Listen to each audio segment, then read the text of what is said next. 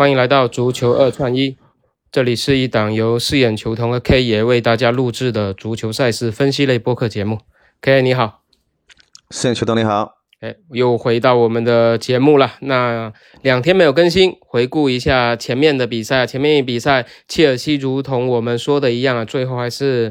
呃，抢分了，呃，一比一打平了纽卡。这一场我们切尔西推荐是对了。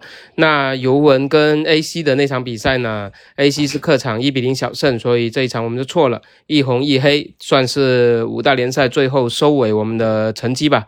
呃，不是特别理想。那后面接下来五大联赛没了，呃，我们是。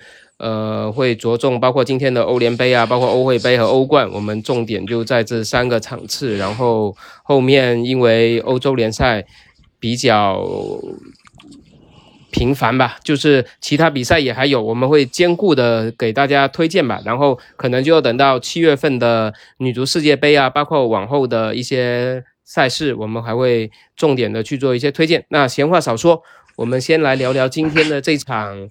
欧会杯的呃欧联杯的决赛，塞维利亚主场迎战罗马。首先，我们让 K 爷来说一说今天晚上他这场比赛的思路。今天晚上塞维利亚对罗马，其实两个队都各有所长。对，一个是连续六届都拿过那个呃冠军，那个罗马呢是四届还是五届？那个在暴力鸟的呃带动下也是。成功的晋级过，那么今天晚上平手盘，呃，其实我还是会相对看好暴力鸟，呃，所指所那个带领的这个罗马队不败。那么比分呢是倾向于零比一或者一比二这两个比分多一点。嗯，就是还是看好他九十分钟就能解决战斗，不用打加时或者打到点球。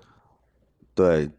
反正我还是看好罗马吧，在平手旁，现在目前还有呃零点八七的水位，其实还是可以接受的。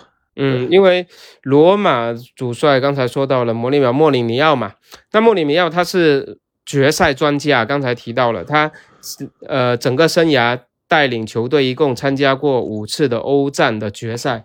保持全胜，加时是都没踢过，九十分钟就能解决问题了。那最近的一次就是去年率领罗马在欧会杯决赛一比零战胜荷甲的费耶诺德夺冠了。那一七年是欧联决赛率领曼联二比零战胜了荷甲的阿贾克斯。一零年是欧冠决赛带领国米打败了德甲的拜仁。还有零四年的欧冠决赛，就是他发迹的时候率领那个波尔图击败了法甲的摩纳哥，包括。零三年欧联决赛，代表波尔图三比二击败凯尔特人。那整体来看，他还是非常擅长打这种决赛的。相对来说啊，塞维利亚的主教练在这种欧战的这种经经验上啊，还是稍微没有穆里尼奥穆里尼奥这么老道了。所以今天晚上是不是教练这种因素会发挥比较大的作用？是的，因为今年。塞维利亚其实这个这个联赛好像已经连连续七七七七八八的换了第三任的那个教练了，我记得是。嗯，对。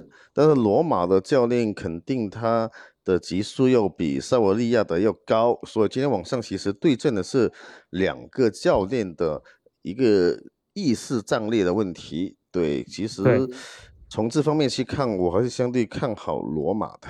嗯，因为塞维利亚他的主教练门迪列巴是没有踢过，就是没有踢过任何的这种决赛的，所以在决赛这种关键场次、这种淘汰制关键场次的这种经验上是远远不如于穆里尼奥的。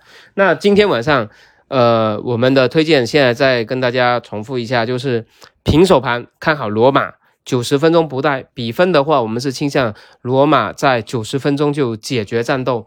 零比一或者一比二，对不对？可以。对，没错，没错。OK，行。那今天因为重点都在这一场，因相信整个市场的这种流量啊，注码也会在这一场在赛前会达到一个高峰。那如果后续有任何的变盘，K 爷也会在我们同名的抖音号那个 足球月专一抖音号上面去给大家留言区做一个更新跟分享。那。